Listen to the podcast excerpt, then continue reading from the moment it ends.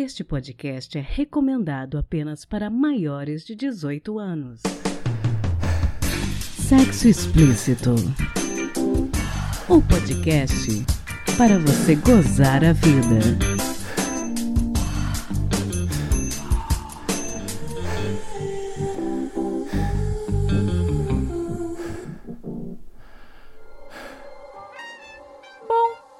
Começarmos este programa, eu quero fazer algumas observações. A primeira delas é que neste episódio nós falaremos do Islã, focando na vivência e na sexualidade de mulheres muçulmanas brasileiras. Não falaremos de islamismo nem de questões relacionadas ao Estado Islâmico. Este episódio é um começo de conversa e eu não tenho a pretensão de esgotar um assunto tão complexo assim com apenas um programa. O objetivo aqui é abrir a cabeça, desmistificarmos tabus e pensarmos um pouco mais a respeito das preconcepções que temos e da imagem que a mídia tradicional vende, especialmente no que concerne a pessoas que escolhem viver o Islã. Acabamos de sair do período de Ramadã, que é um mês sagrado e muito importante para todos os muçulmanos. E neste episódio de hoje, eu trago duas mulheres fantásticas para falarem de suas vivências no Islã. A professora Franci Rose Campos Barbosa e a jornalista Alice Viralata. Espero que vocês gostem e aguardo as impressões de vocês em sexoexplicitopodcast.gmail.com.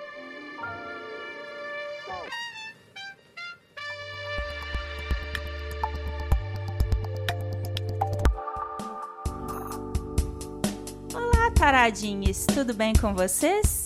Eu sou Priscila Armani e esse é o Sexo Explícito, podcast sobre saúde, educação sexual e sexualidade, onde esclarecemos mitos e desvendamos tabus. Hoje eu estou muito feliz e me sentindo muito honrada de ter a antropóloga, professora de antropologia da Universidade de São Paulo e pós-doutora pela Universidade de Oxford em teologia islâmica, Franci Rose Campos Barbosa. Bem-vinda, Franci. Obrigada, Priscila. Obrigada pelo convite para participar dessa conversa tão gostosa. Bom, eu queria começar dizendo que eu assisti os seus três documentários, o Vozes do Islã, o Sacrifício e o Alá Oxalá. Eu gostei bastante, achei muito interessante. E no Vozes do Islã, uma coisa que chamou muito a minha atenção foi a forma como as mulheres islâmicas se expressam.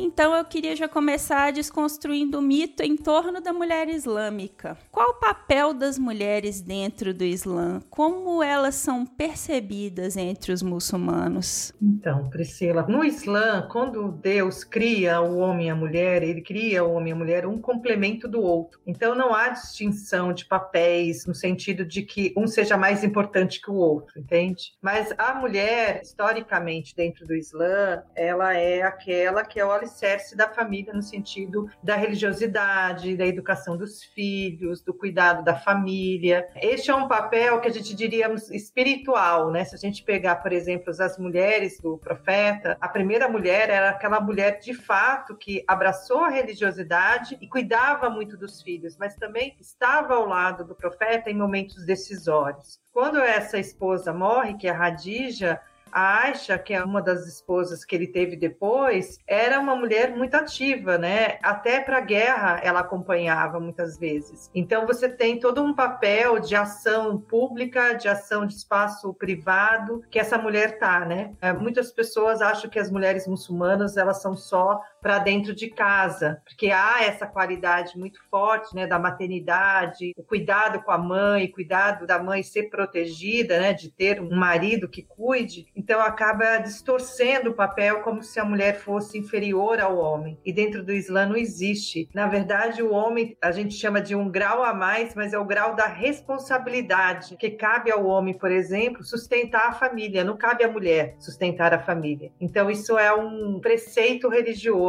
que as pessoas desconhecem e acabam distorcendo um pouco o papel feminino. Interessante. Dentro um pouquinho dessa questão, queria te perguntar: nossos ouvintes não têm muito conhecimento do assunto. Então, qual seria o papel do hijab na vivência da religiosidade da mulher no Islã? O que que ele significa? O que que significa o seu uso para as mulheres muçulmanas? Então, o hijab, que é o lenço que eu costumo usar, porque tem outros tipos de vestimentas, né, também no mundo islâmico em geral. Então, o hijab, ele é a representação da minha espiritualidade. Então, Deus, quando ele pede para as mulheres, quando saírem, cobrir com suas jalabibs, né, e ele descreve nos versículos do Alcorão como tem que ser, você cobre o colo, os cabelos, é para distinguir as mulheres muçulmanas de outras mulheres. Então, naquele período que o povo era nômade e que circulava as pessoas sabiam que aquelas mulheres eram as mulheres muçulmanas. Começa muito por esse sentido de distinguir mulheres. Depois acaba construindo a noção de modéstia. Então, a mulher muçulmana, ela a vestimenta dela tem que ser a mais modesta possível, porque o hijab, ele não é só um pano na cabeça. O hijab ele é uma conduta, é aquilo que separa de uma conduta indevida, né? Tanto que hijab vem do verbo hajab, aquilo que separa, nos separa de uma conduta indevida, desrespeitosa, para uma conduta que a gente considera mais respeitosa. Então, cobrir-se está dentro dessa regra de você demonstrar respeito, de você demonstrar modéstia, de você estar em conformidade com o que a gente sente de espiritualidade. E eu penso até que o hijab ele vai se descobrindo muito com a própria espiritualidade feminina. Interessante. Entra um pouquinho disso que a gente está conversando, dessa questão do descobrir-se, né, dentro do feminino. Eu li o seu artigo chamado Sexo no Islã não é tabu. Eu achei um texto muito interessante e um trecho em particular me chamou bastante atenção. Nele você diz que no Islã é obrigação zelar pelo prazer do parceiro ou da parceira e que se a relação não é prazerosa, pode inclusive ser motivo para divórcio. Queria que você comentasse um pouquinho a respeito disso, porque eu achei é, isso muito curioso. É, as pessoas acham que, a gente nasce assim, né, de passe de mágica, né? Todo mundo, desde que o mundo é mundo, nasce porque alguém manteve uma relação sexual com o outro. E o sexo, por exemplo, é uma das coisas que são muito bem cuidadas no Islã. O prazer, ele não está associado a uma coisa ruim porque se considera que o prazer é aquilo que vai dar para o outro a satisfação um do outro. Então, no Islã se preserva muito a fidelidade de um casal. Então, imagina se o casal está satisfeito um com o outro, é lógico que você não vai ter desejos para fora. Tem muito também essa concepção do cuidado. E tem alguns radis do profeta é, que ele fala, né? Quando você se aproximar da sua mulher, você se aproxima como se você estivesse se aproximando de um campo florido, né? De um lugar onde você tem que ter a delicadeza. Então, no Islã, até as preliminares elas são reforçadas. É, uma mulher, ele não é um objeto descartável para o sexo e aí deixada de lado, né? Você tem toda a questão das preliminares, você tem a questão da higiene, da limpeza corporal, você tem a, a questão do toque, tem uma coisa que as pessoas vão achar engraçado, mas, por exemplo, antes do sexo em si, muitos dos muçulmanos fazem uma oração antes, né? Porque aquilo é uma forma de devoção, no sentido de que aquilo também é um respeito com o corpo do outro, que é uma das coisas que eu achei mais bonito de ouvir e de ler a respeito o respeito, né? Então esse corpo tem que estar tá limpo, esse corpo tem que ser tocado com delicadeza. Há algumas histórias que falam que na noite de núpcias os homens eles lavam os pés das mulheres com águas de rosas. Então tá todo revestido de uma delicadeza, sabe? E que é muito inspiradora, né, para nós nos dias de hoje, que o sexo acaba sendo é aquela coisa para resolver o teu prazer, o teu desejo sexual, enfim. Então no Islã tem essa coisa de que você está fazendo sexo com seu parceiro e que você tem que ter ser correspondido. Por sinal, é uma das obrigações do marido. Por exemplo, se o homem ejacula antes que a mulher, e assim, ele tem o seu prazer antes de uma mulher, ele tem que só terminar a relação sexual em si quando a sua esposa tem o mesmo sentimento, tem o mesmo prazer. Então isso é muito sério, né, na religião, né? O casamento, o sexo é uma parte importante de um bom casamento. Nossa, fantástico. Bom, eu acho que muitas vezes, muitas mulheres, às vezes, elas sentem dificuldade de relatar para os seus parceiros, por diversos motivos, que o sexo não está prazeroso para elas e explicar o porquê. Você acha que o fato da religião prever esse prazer dá mais autonomia para as mulheres? Mulheres muçulmanas de falar sobre esse assunto com seus parceiros? Olha, aí a gente pode pensar, Priscila, em dois campos.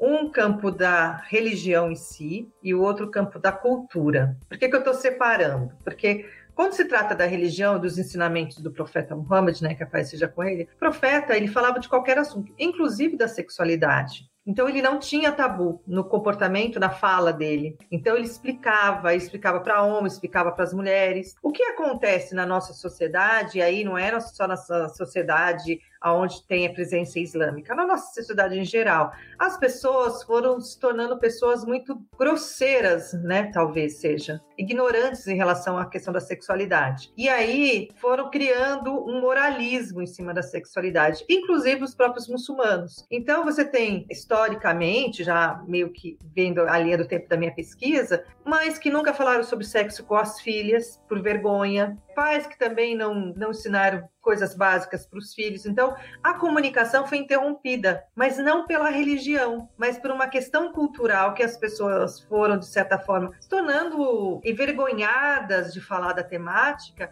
e essa temática não foi bem trabalhada. Então, eu tenho relatos de mulheres que nasceram na religião que elas falam: minha mãe nunca falou de sexo comigo, minha família não falava, era um tabu, era não sei o quê. E aí eu falei assim: bom, você sabe que no Islã isso não é tabu, o profeta falava, o profeta dizia. Então, aquilo que o profeta profeta dizia, a gente tem que permanecer nesse espírito, né, de que a coisa tem que ser falada. Hoje eu vejo até que algumas mulheres falam mais de sexualidade, falam mais de prazer. Muitas meninas é, constantemente nas suas redes sociais têm falado mais sobre isso. E eu acho que é como qualquer outra sociedade, como qualquer outro grupo religioso ou não religioso, os muçulmanos estão paulatinamente voltando a discutir isso. Porque se isso é tema até para um divórcio, uma mulher pode pedir até o divórcio se o sexo, né, se o prazer dela não for saciado. Então, por que que a gente nos dias de hoje cria tanto tabu? Então, é, é um descompasso. Não sei se você consegue entender. É aquilo que se ensina nem necessariamente aquilo que se pratica, nem aquilo que nem sempre aquilo que se vivencia. Mas é importante. Por isso que eu, eu topei fazer essa conversa com você, porque eu acho que é extremamente importante falar sobre sexo, sobre sexualidade, sobre prazer prazer, principalmente nós mulheres, né, de qualquer idade, desde a, sabe, da jovenzinha que vai se casar, que está romantizada pelo casamento, até senhoras de idade, pessoas mais velhas, porque o prazer, ele não tem idade. Eu acho que o Islã traz muito disso também, do quanto a gente tem que ter o respeito pelo nosso corpo, quanto a gente tem que ter respeito pelo corpo do outro. Então eu acho que é fundamental essa discussão. Com certeza. E aí dentro um pouco disso que a gente está falando e também do que tá no seu artigo, né, sexo no Islã não é tabu, faz falta a existência de um departamento feminino nas mesquitas? Olha, em algumas mesquitas até tem departamento feminino, sabe? Interessante. Mas, é, tem, tem bastante, assim, eu, eu, não sei em todas, mas boa delas tem esse departamento feminino. Mas ainda muitos estão muito presos no que o departamento feminino é o departamento para fazer chá das cinco, para discutir os bordados. E o departamento feminino, eu conheci um em Oxford que chamava Mariam e que tinham aulas, seminários, discussões muito aprofundadas de todos todos os temas no Islã, né? inclusive de sexualidade. Então, eu acho que ainda há de se fazer no Brasil, e aí eu me volto para a comunidade muçulmana brasileira, uma revolução nesse sentido, que o papel da mulher na comunidade não é um papel só de fazer trabalhos sociais, de arrecadar, de fazer comida para distribuir, de cuidar de criança, né, de falar de criança, de falar de educação de criança. É também, e é importante, porque a gente sabe que na nossa sociedade ainda muitas mulheres são as que mais cuidam dos filhos, o que na verdade também não deixa de ser uma distorção que os pais não cuidem dos filhos. Eu gosto muito da comunidade turca toda vez que eu encontro alguma família turca, eu sempre vejo os homens cuidando muito das crianças também, sempre ajudando as suas esposas no cuidado com os filhos, não é uma coisa só. E aí eles professam a mesma religião que os outros, né? Então acho que é um exemplo também a ser seguido de você ter esse cuidado, né, com a tua família de uma forma mais plural. Com certeza. E nesse mesmo texto você também fala um pouco a respeito da gente não reduzir a sexualidade no Islã a uma lista de pode e não pode, que muito da vivência dessa sexualidade é uma negociação com Allah. Qual que é o nível de liberdade nessa negociação com Allah? O que, que é negociável e o que, que não é negociável? É, não é negociável sexo anal. então, assim, é aquilo que é o interdito na religião. A religião islâmica, como todas as religiões monoteístas, o sexo anal ele é interdito, tanto para homens quanto para mulheres. Então, esses é os interditos. Agora, a quantidade de vezes que você faz sexo com seu parceiro, né, com seu marido, isso não está prescrito se você vai passar a noite inteira fazendo sexo com seu marido. O que vai ser feito, na verdade, é todos os cuidados que você tem que fazer após o ato sexual, né, no caso da mulher, que é tomar banho, da mulher e do homem. Mas é, pensando aqui do ponto de vista feminino, que é tomar banho, lavar o cabelo, né, as mulheres têm que lavar o cabelo toda vez que tem um ato sexual. Por quê, professora? Por porque nós vamos rezar e quando nós rezamos no Islã, o nosso corpo inteiro tem que estar abluído, tem que estar limpo, da mesma forma que o corpo do homem. Então, a higiene, no caso, para o muçulmano, é uma das coisas mais importantes que tem. Aí você pode falar assim, e quais são aqueles que pode acontecer? Por exemplo, o sexo oral. O profeta Muhammad, né, que a paz seja com ele, ele nunca disse em momento nenhum que o sexo oral era proibido. Então, aquilo que ele não disse, aquilo que ele não vetou, porque ele é o exemplo, né? Ele é o, o exemplo da prática no Islã, então é permitido. Então, são essas coisas que a gente acaba tem, pensando aqui paralelamente o sexo anal e o sexo oral, porque aí não tem esse interdito, porque ele não foi dado, ele não está dado no Alcorão, e aí, assim, muitas vezes não está muito claro no Alcorão, mas aí a prática do profeta Muhammad esclarece a sua fala, o seu comportamento. Como não há nenhum que ele tenha proibido, então vira uma coisa que não tem uma proibição e você faz se você quiser. E aí depende de casal para casal. Interessante. Também queria te perguntar sobre a relação entre o feminismo e as tradições religiosas. No seu texto você fala que ela é um pouco problemática, visto que os movimentos feministas não legitimam os discursos das mulheres muçulmanas. O feminismo não contempla as muçulmanas por quê? Então, é um grande debate esse que a gente não pode perder de vista nunca. Eu acho que há feminismos e feminismos. Há feministas que acreditam que o uso do hijab, por exemplo, ele oprime a mulher. E aí eu tenho que dizer, bom, algo só oprime a mulher quando ela não tem a decisão de usar. Por exemplo, se eu, por exemplo, não tivesse a decisão de usar, se eu não entendesse o sentido que é o lenço na minha vida religiosa, eu poderia concordar com esse discurso mas a partir do momento que o hijab foi uma opção minha, ninguém tem o direito de dizer que ele está me oprimindo. Porque para as mulheres muçulmanas, vamos dizer assim, na sua grande maioria, não posso dizer todas, porque nem todas pensam da mesma maneira, o hijab é uma libertação, é poder expressar a sua religiosidade. Então eu acho que o movimento feminista ainda está muito preso a um feminismo sim a que é aquele movimento que diz que ela, mulher branca, tem que dizer como a outra tem que se vestir. Eu, como antropóloga, para mim é indiferente se a mulher está de biquíni ou ela está de lenço. É indiferente se ela está coberta ou se ela não está coberta, porque para mim não faz diferença. Eu acho que é o desejo da mulher que tem que estar tá explícito. O que não pode, por exemplo, a gente vê toda uma escravidão que a gente vê do corpo feminino ter entre aspas um corpo perfeito para ir à praia. E assim, por muitos anos, né, mesmo antes que eu era muçulmana, eu tinha até receio de ir à praia, porque eu não tenho esse corpo perfeito que se espera. E hoje a gente está vendo movimentos de mulheres, olha, tem um corpo e vai à praia. Então, se eu posso ser partidária, parceira de uma mulher que tem o seu corpo e vai à praia, por que, que muitas mulheres não podem ser partidárias do fato de eu usar o meu lenço, de outras manas usar os seus lenços? Então, eu acho que há um debate aí com um determinado tipo de feminismo que querem ditar as regras para os grupos sociais. E eu acho que, enquanto mulher, eu não dito regras nem para o meu grupo social, meu grupo a qual eu faço parte, e não dito regras para os demais grupos. É, isso que você está falando entra muito dentro do meu corpo, minhas regras, né? A mulher ter autonomia para decidir o que, que ela quer fazer, né? Exatamente. E dentro da minha religião, as minhas regras. Então, é isso que as pessoas têm que ter. A mulher muçulmana, ela não pensa só no seu corpo e as suas regras. Ela pensa também no corpo do Islã e as suas regras. É lógico, hoje na comunidade muçulmana tem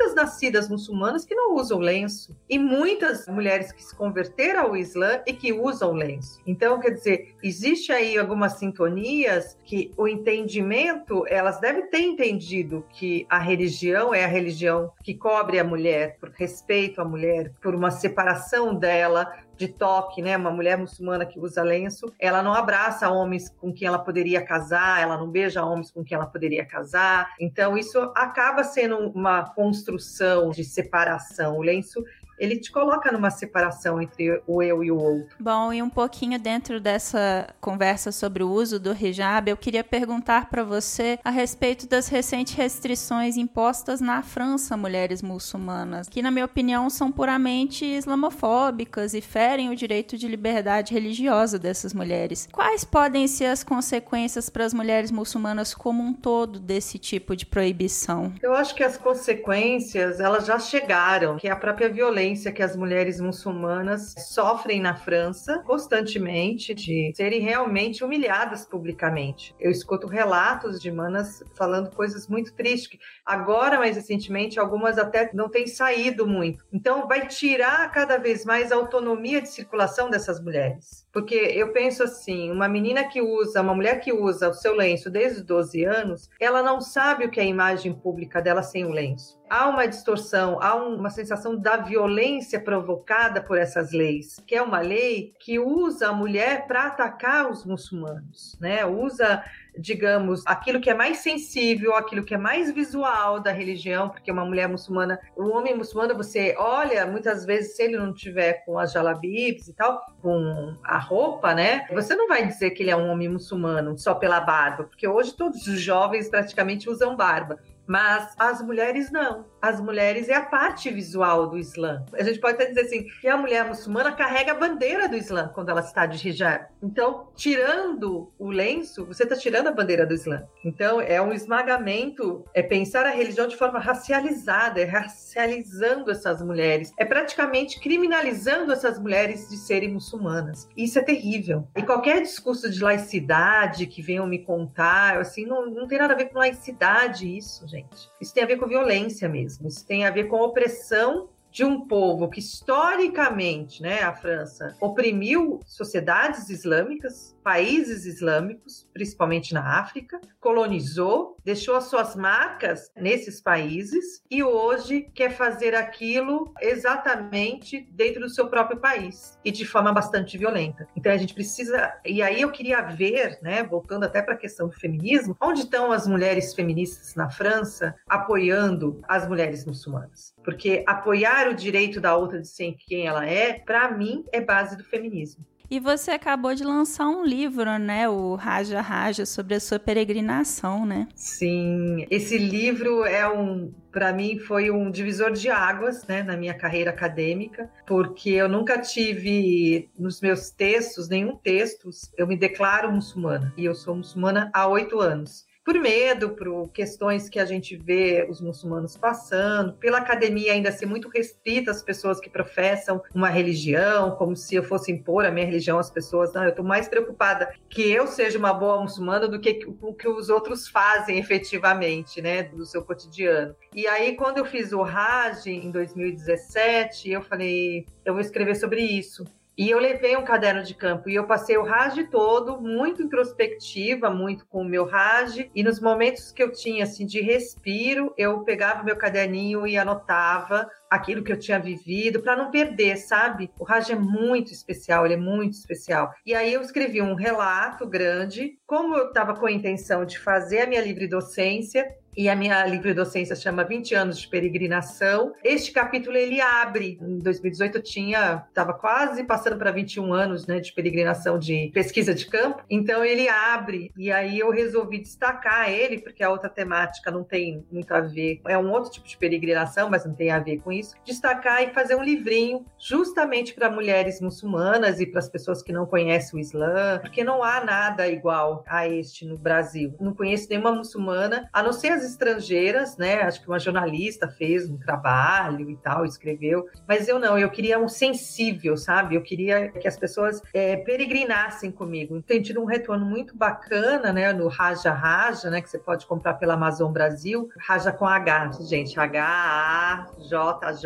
Raja Raja. Tem sido um retorno bem bacana, porque as pessoas, elas me contam, eu peregrinei com você. Eu senti, porque eu falo das coisas que as pessoas não falam que chega um momento que a gente se sente desassistida, que a gente se sente perdida naquele ritual, assim, que dói o corpo, que eu senti que eu ia morrer antes de ir pro Raj, das paradas onde eu chorei sem parar, era um choro convulsionado, do que é dormir no, ao relento, corpo cansado. Então, acho que tudo isso, de certa forma, me fortaleceu como pessoa, me fortaleceu como pesquisadora. Eu recebi uma mensagem de uma amiga antropóloga que eu fiquei muito feliz porque ela pesquisa o Islã, então, ouvindo de uma pessoa que é antropóloga, que pesquisa o Islã, ela disse assim: olha, você completou aquilo que faltava para as referências de antropologia sobre o Islã. Então, eu fico muito feliz de poder colaborar cientificamente, religiosamente e com as pessoas de modo geral, porque eu acho que é um grande desafio hoje a gente colaborar positivamente por conhecimento. Eu tenho falado que a gente só reduz a intolerância religiosa, a islamofobia, qualquer sentimento negativo com conhecimento. Não existe outra coisa se não é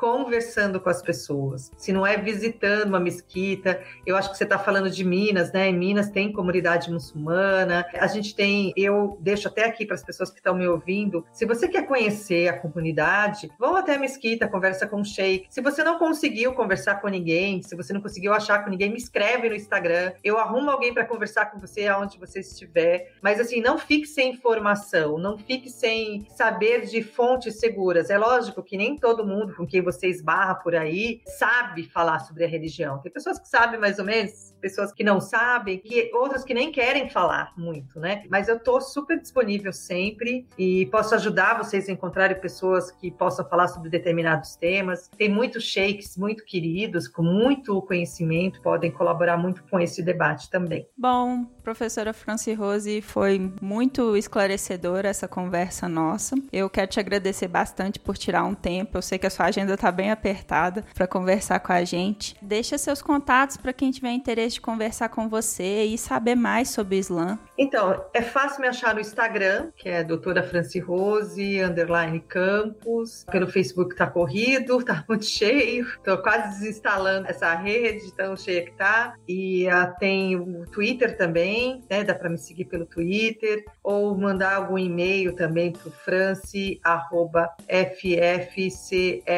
ffclrp, né? Que é da Faculdade de Filosofia, Ciências e Letras da USP de Ribeirão Preto, no Departamento de Psicologia. E qualquer dúvida, qualquer questão que ficou em aberto, a gente pode esclarecer. Sensacional. Lembrando que no post deste episódio, no site sexoexplicitopodcast.com.br, estarão todos os contatos da Franci e links para o texto dela que eu citei, os documentários e para o livro que ela acabou de lançar.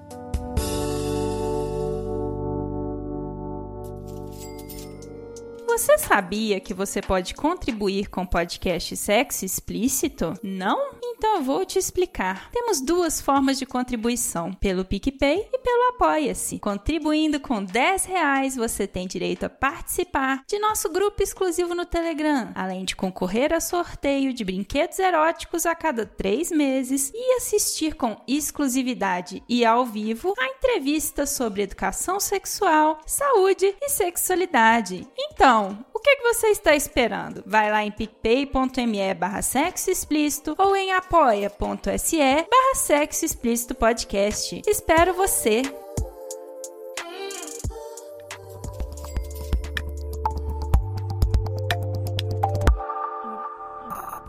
Olá, taradinhos! Estou aqui com a jornalista Alice Vira-Lata. Seja muito bem-vinda, Alice. Oi, Pri. Adorei os taradinhos. Vou dar oi para vocês também. Hoje a gente vai conversar muito e assim dizer que receber um convite de uma amiga e de uma pessoa que você admira também, que faz tanto é pela esfera do podcast feminino. Então eu tô muito orgulhosa de estar aqui com a Pri. Muito. Ai, a gente tá muito feliz de te ter aqui no podcast. Queria que você começasse, Alice, contando pra gente quem é você e o que que você faz? Bom, eu sou tudo ao mesmo tempo agora, faço muitas coisas. Eu sou jornalista e todo aquele combo que uma pessoa criativa de comunicação tem e que se expressa por palavras. Eu sou escritora, eu sou tradutora, produtora de conteúdo social, sou editora do Esporte Clube Basquete, que era o antigo blog do Souza, que é o maior site independente de basquete no Brasil e sou dona do meu filho, que é o projeto Árbitros NBA, onde eu falo não só da arbitragem da Liga Americana de Basquete, que vocês conhecem, que tem LeBron James, mas também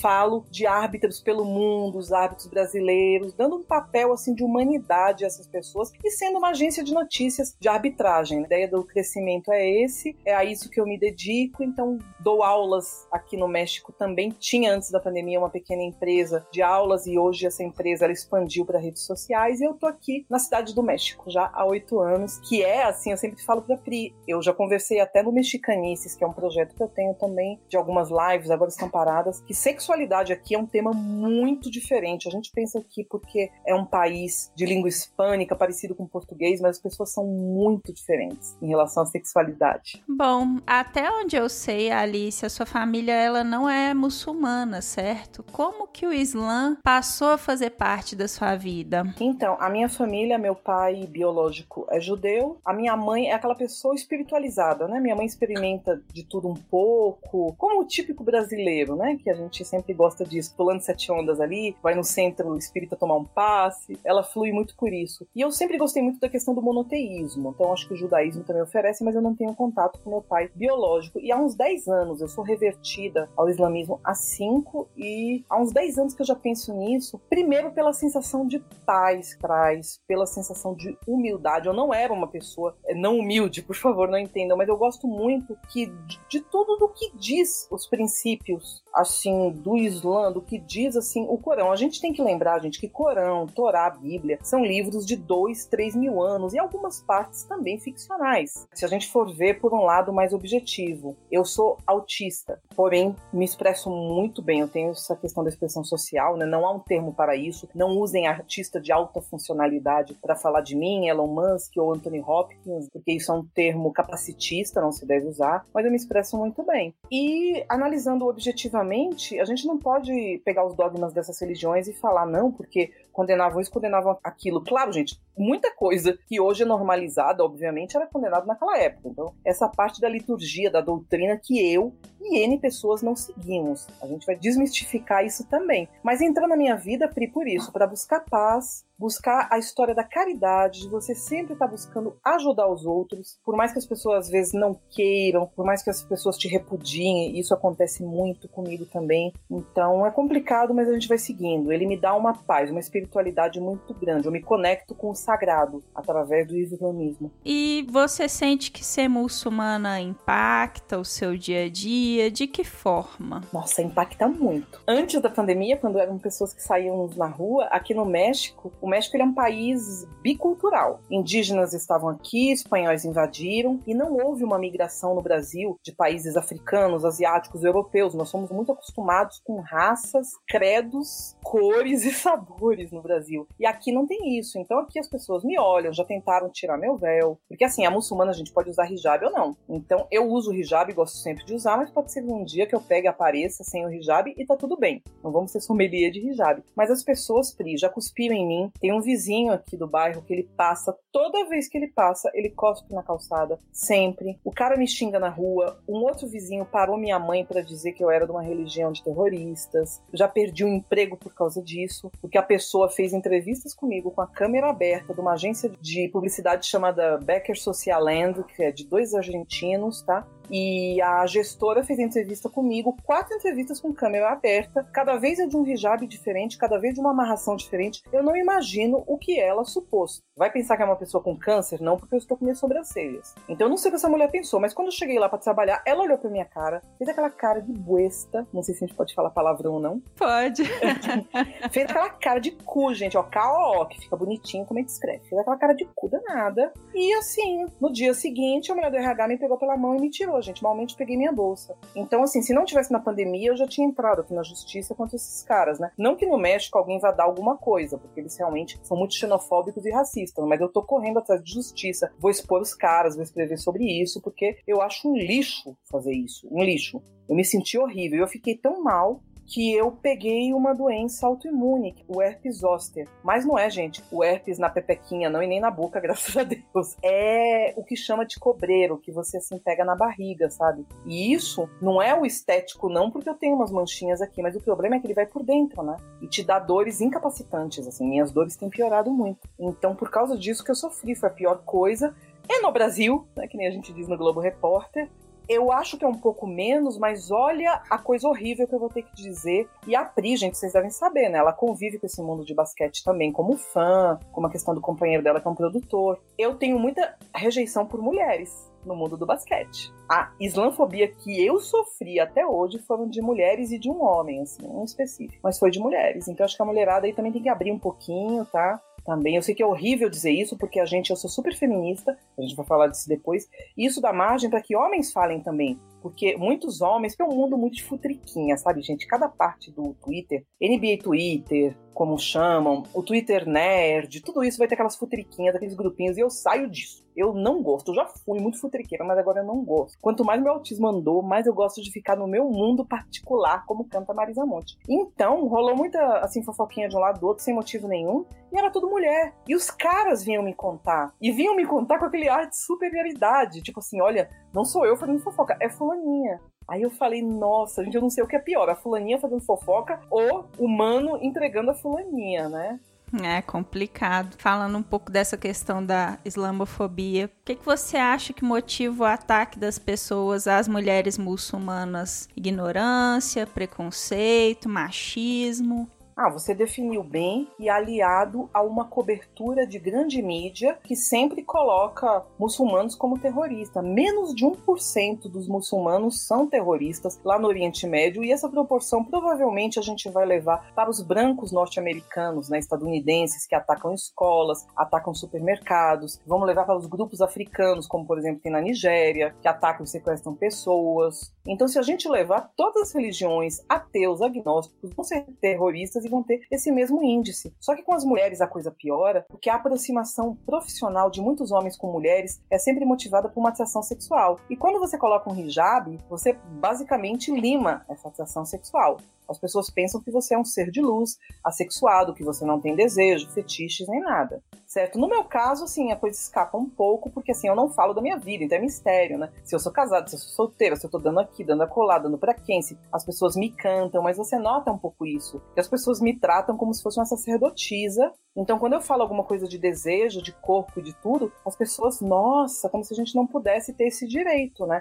Claro que eu sou revertida, para mim é mais fácil. Talvez a pessoa é criada numa família do Oriente Médio, tradicional, porque lá também há uma gama de famílias, a coisa é diferente. Eu também tenho que fazer esse meia-culpa de ser uma pessoa né, mais ocidental. Sim, e falando um pouco disso, como ser muçulmana impacta a sua sexualidade? Você sente diferença da forma como você se relaciona com o mundo nesse sentido, de antes de ser revertida para agora? A única coisa que mudou é que eu não tô mais afim de sexo casual, mas também não sei se é com o passar da idade, sabe? Também tem isso, eu não vou atribuir isso ao hijab, certo? Mas acredito que pode ser mais isso, eu tô naquela meu corpo, meu tempo sabe? Porque assim, a gente já apronta muito, mas é da idade, né, gente? Que é aquela história. Você tá nas faixas de idade, sabe? Eu sempre trabalhei com eventos, sempre tive muito fora, sempre fui muito brincalhona, engraçada, sempre soube separar sexo de amor, de apego, de melhor amigo que você transa ou melhor amigo que você não transa. Então eu tenho essas esferas muito bem definidas na minha mente. Então talvez isso tenha mudado, mas eu não vou atribuir ao islamismo. Vou atribuir mesmo a questão de passar do tempo, que eu tô cansada de rola aleatória, sabe? E tô cansada daqueles que o homem usa para comer a gente, sabe? Então eu tô muito cansada de tudo, sabe? tô, tô assim, com fogo, assim, mas eu sei para quem eu me dou, para quem eu me dou. Eu acho isso muito interessante. Eu acho interessante a gente conversar sobre isso para estabelecer que você tem essa liberdade de escolha, né? Porque eu acho que uma das coisas que mais é um, preconceito em torno de quem está no Islã, né? Especialmente as mulheres, é que a pessoa seria tolhida pela religião com relação a isso. Problema das religiões é isso. Eu vejo a questão, como eu falei anteriormente, dos livros sagrados. Se a pessoa for seguir escrituras de 3, 4 mil anos, realmente, é, é, no Islã não tem isso sobre homossexualismo, mas na Bíblia tem. Mas eram coisas muito antigas, e a gente sabe que a Igreja Católica, por exemplo, tinha maior interesse na época medieval de que não houvessem muitos casamentos entre homens, ou casamentos entre, por exemplo, religiões diferentes para não dividir essa grana. Então, assim, eu não associo a minha espiritualidade, eu posso estar errada, pode ter muita gente que vai ter uma opinião diferente, eu não associo a pessoa que eu sou a uma regra de um livro, porque se há um Deus, como eu vejo esse Deus misericordioso, esse Deus que perdoa, essa entidade no mundo que é tanto bem, sexo é uma das coisas mais benéficas e prazerosas ao mundo, quando feito, obviamente, sem abuso, sem todas aquelas questões de violência. Então eu não posso associar a minha espiritualidade, não, isso vai ser condecorada por um livro. O islamismo ele rege a minha vida, mas ele não é a minha vida. Até porque eu sou um caso muito diferente. Eu sou revertida por mim.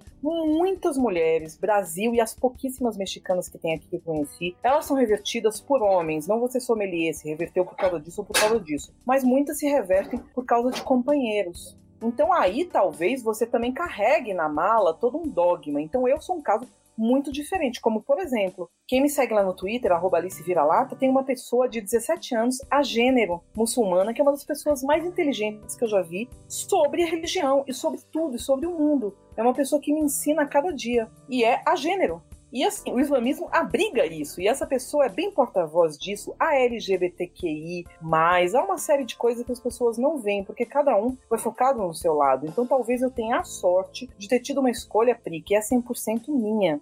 Não foi 100%, e não tô falando de agradar, de ser submissa a um homem, mas não foi para você compactuar com a vida de uma pessoa, porque companheirismo também é isso. Então eu também tenho essa diferença. Então podem dizer, ah, para Alice a coisa é mais fácil? Talvez seja. Entendi. Bom, uma vez numa das suas lives no seu canal, eu vi você dizer que o feminismo não contempla as demandas das mulheres muçulmanas e eu queria que você falasse um pouquinho sobre isso, que eu acho que é muito importante a gente falar disso também. E isso eu vou falar de uma pessoa queridíssima do Twitter, que é a professora Franci Rose, ou Franci, uma pessoa querida, letradíssima, que é como se fosse. Ela não gosta que fale isso, mas a nossa porta-voz de tudo, da aula, pós-doutora, ela é uma grande referência para tudo. E ela, durante um podcast, conversou comigo. Quando eu falei que era feminista, ela falou: olha, o feminismo ele não vai abarcar o feminismo muçulmano ou as muçulmanas. E eu fiquei muito com aquilo na cabeça, achando que não. Mas aí eu comecei a ver as experiências, e sem entrar naquilo, gente, porque eu tenho amiga Lib eu tenho amiga Rádio. Eu tenho uma grande amiga Rádio, por sinal.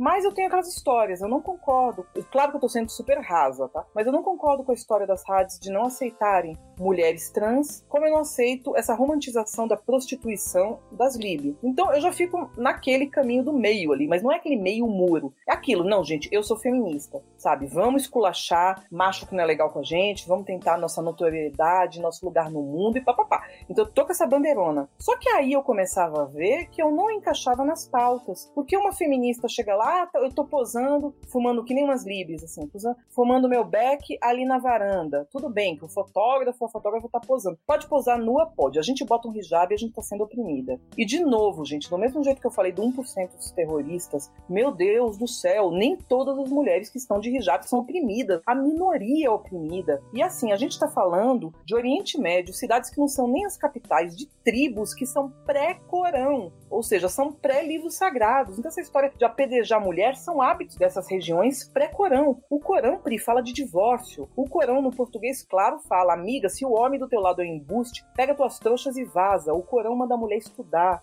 Então, se a gente vê pela coisa do livro sagrado, que eu não gosto de ver essas pautas sociais dentro, dentro de um livro, para mim, um livro é religare, é espiritualidade, tá lá. Mas as pessoas não veem isso. Então, assim, eu me preocupo porque eu não tô usando o meu hijab oprimido e todo mundo acha que eu tô triste oprimida. Me acho linda, me acho que eu sou a menina dos olhos de Deus, recebo cantada. E assim, por exemplo, eu tenho interesse em homens que não são muçulmanos. Isso, por exemplo, não pode pelo livro, mas eu não vou por isso. Eu sou de uma família multicultural, multireligiosa. Então, eu também, é, homens que se atraem por mim, e assim, não vou nem falar a maioria, são todos não muçulmanos. Então eu não gosto dessa coisa de guiar porque eu tô cobrindo o meu corpo. Eu morei em Salvador. Gente, eu expunha muito meu corpo. Tanto que eu, quando eu fui de Salvador, tem uns 10 anos, 12 anos, pra São Paulo, eu estranhei. Porque as roupas eram diferentes, né? Eu sou paulista, mas eu me considero baiana porque eu fui pra lá com 6 anos. Né? Minha criação emocional é na Bahia. Então era muito estranho estar, por exemplo, num shopping. Pô, eu queria ir pro shopping paulista, que era perto de onde eu morava, de percatinha, né? Que é chinelo e shortinho, mas não pode. Então, São Paulo, você tem que ir toda arrumada pro shopping. Eu já tinha essa questão de me cobrir um pouco mais pela coisa da vida, tá? Eu gosto do meu corpo agora, meu corpo não mudou muito desde que eu tenho 19, 20 anos, então eu gosto do meu corpo e gosto de ser uma pessoa com uma roupa mais streetwear ou mais elegantona. Eu gosto dessa pegada de não mostrar meu corpo. Então, por favor, me deixem eu tenho esse direito. Né? Com certeza. Bom, Alice, que conselho você daria a outras mulheres que não conhecem o Islã e talvez tenham curiosidade de saber mais sobre? Perguntem para nós, vão no Twitter, procurem. Todas nós respondemos com um sorriso no rosto, com o coração aberto. Ninguém vai dar, por mais que a pergunta seja idiota. Se é uma pessoa que a gente vê que não quer trollar a gente, que não tá de deboche, nada, e chega assim, vem cá, por que essa ligação com o terrorismo? Poxa, eu pego, eu pego e respondo. A gente sempre responde porque isso é da religião. É o que eu falei primeiro, é a serenidade, a humildade. A gente só não é otário, né? Então tem gente que pensa que eu também sou meia besta, sou meio otária, mas isso eu não sou. Eu sou boazinha e tem gente que acha que eu sou boazinha é defeito, que eu estou escondendo algo. Não é isso não. Então chega de boa em mim, na França, em qualquer pessoa que você vê. Tem até essas blogueiras famosas no Brasil, influencers de moda e beleza. Marianne Chame, a Meg Halati, o Meg dela escreve com A, né? Meg Halat. Então elas são pessoas que toda hora estão fazendo TikTok, stories, rios acerca da religião. Então perguntem, gente, perguntem para nós. Não peguem intermediários nisso, não conversem com homens da religião. Não se esqueçam que também às vezes são pessoas de outras origens culturais que também tem uma coisa muito assim. Porque de vez em quando vem uns homens estrangeiros e encher o saco no Instagram, sabe? Bota na tradução, vê que tem um palavrão, ah, tá falando palavrão, aí eu falo, meu filho, o meu acerto é com Deus. Vaza daqui que eu não vou ficar aturando, sabe? Interessante essa percepção é uma coisa que eu ouço muitas pessoas nesses estudos que eu tenho feito para essa pauta, muita gente falando: ah, a minha relação é com Deus. Isso parece ser uma coisa, uma característica de quem é do Islã. Sim, pelo monoteísmo. É uma coisa muito interessante. Eu, por exemplo, fui adepta da Umbanda, tenho muitos amigos do Batuque do Babado, adoram, mas eu ficava um pouco confundida com a questão mesmo de muitos santos e muitos orixás, muitos ritos, né? Pela questão prática mesmo, de ter que dividir toda essa espiritualidade verdade. Então, quando você canaliza para mim num ser de luz, numa coisa monoteísta, para mim é muito mais fácil. E para quem gosta, se a gente tem sempre, eu sei que a Pri já fez pauta, né, do pessoal presbiteriano, protestante, né, que se chama de evangélico no país, tô chamando com todo respeito, e muitos amigos, eu falo meus crentes do coração que eu amo, da Bola de Neve, Batista, gosto muito. E essas pessoas sempre assim falavam para mim, poxa, e Jesus Cristo, né, que a gente acredita tanto, né, no caso deles, né, que não dividem os santos católicos. Aí eu falava, o Jesus ele é um profeta no Islã. E a história é muito bonita, porque quando Jesus foi crucificado, Deus para que o profeta, um dos profetas maiores dele, que foi Jesus Cristo, não sofresse, o alçou aos céus para a eternidade. E eu acho essa história muito bonita, ver dessa maneira um Deus que viu um profeta, porque ele não é filho de Deus no islamismo, ele é um dos grandes profetas, assim como Mohammed. Então ele alçou, depois de pegou aquela pessoa com tanto sofrimento que estava ali, alçou aos céus. Eu acho fantástico essa mitologia ou essa história, né? Vocês tomem aí o que vocês querem. Muito interessante mesmo. Bom, Alice, te agradeço muito por ter tirado um tempinho para conversar com a gente. Eu sei que a sua rotina tá bem apertada, né? Você é uma pessoa multitarefa, fazendo muitas coisas. Então deixa os seus contatos para quem quiser saber mais sobre o seu trabalho. Ó, gente, quem quiser saber mais sobre meu trabalho, levantando tantas bandeiras assim, eu tô no arroba Alice Vira-Lata, que é no Twitter e no Instagram, tudo igual sempre. arbitrosnba.com e arroba arbitrosnba pra galera do basquete, conhecer um trabalho jornalístico bem cuidado dessa equipe que sou eu. Mexicanice está parado, mas vocês podem procurar também mexicanices. E tem a Lemongrass, Ideas ou Ideias, que é essa empresa de três idiomas, né? Os seis idiomas que eu trabalho, que é inglês, o espanhol e o português, onde eu faço rede social para micro e pequenos negócios. Então, assim, aquela sua tia que tá vendendo aquele docinho, que quer ter um Instagram elaborado, com cara de agência cara, mas não tem o orçamento, ou você podcaster que quer arte, texto, uma divulgação bacana, com qualidade. Eu já fui Macan, ou seja, eu tenho uma experiência muito grande com agências. Então, por favor, é no precinho, arroba Lemongrass Ideias né, sem o i do português. Sensacional. Lembrando que no post do episódio também teremos todos os contatos da Alice direitinho.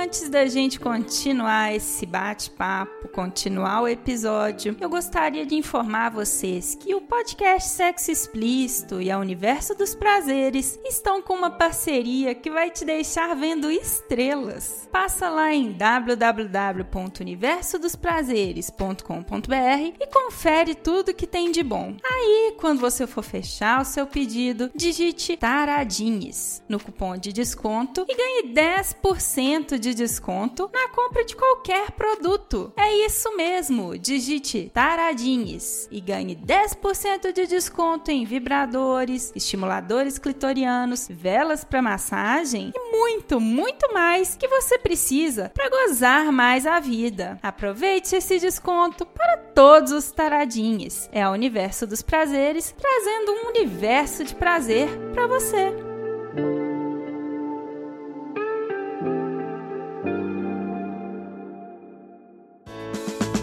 Se toca.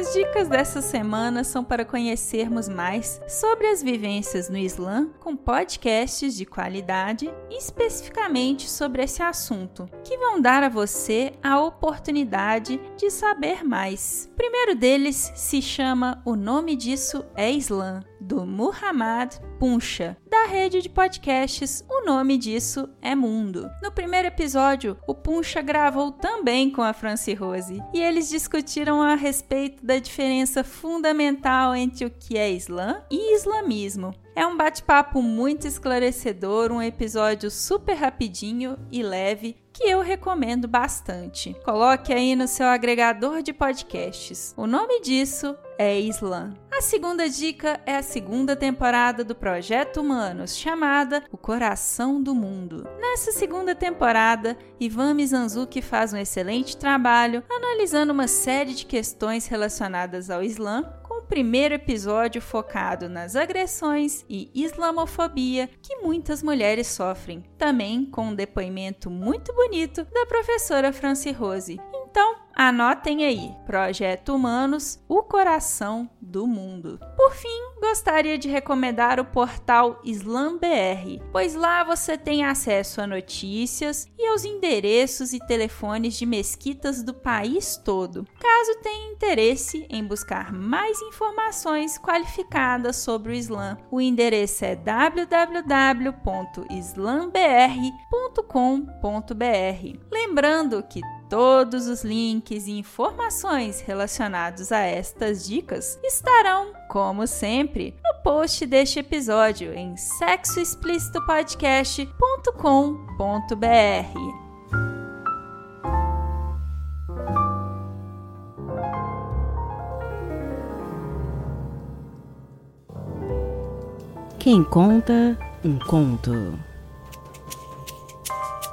O conto que vocês vão ouvir agora foi publicado em agosto do ano passado no perfil arroba mi lambilambi no Instagram. Ele é de autoria da escritora baiana Isabelle Augusta, cujo arroba no Instagram é Cinzas da Alma, tudo junto.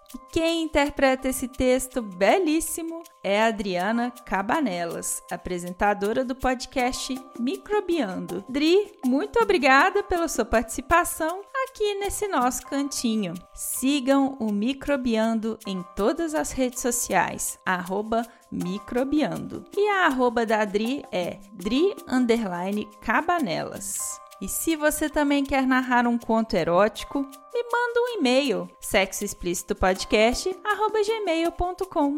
E com quem você pularia junto no abismo? Descubra agora com esse poema erótico.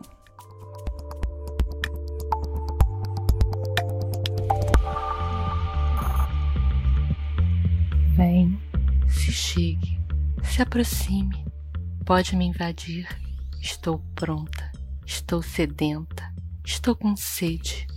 Me deixa molhada. Coloca o dedo na minha boca e me deixe chupar. Me toca, me faça contorcer. Na cama, na mesa de jantar, na cozinha, no tapete da sala. Diga que não vai parar. Aperta meu peito, sinta os sons dos batimentos, sinta que estou acelerada ligadas nos 200 volts, quando seu pau entre em mim. Diga que não vai parar. Me vire do avesso, cruze meus braços e entre daquele jeito que tira meu fôlego. Diga que não vai parar. Puxe meu cabelo, pegue meu pescoço por trás e meta compressão e me deixe sentir suas mãos na minha bunda. Diga que não vai parar. Não pare. Me vire de frente, suspenda minhas pernas e entre com vontade. Diga que não vai parar. Escute o som quando você vai acelerando e o nosso encontro de corpos faz um barulhinho gostoso. Diga que não vai parar. Escute o som que nós fazemos quando chegamos na beira do abismo e nos jogamos.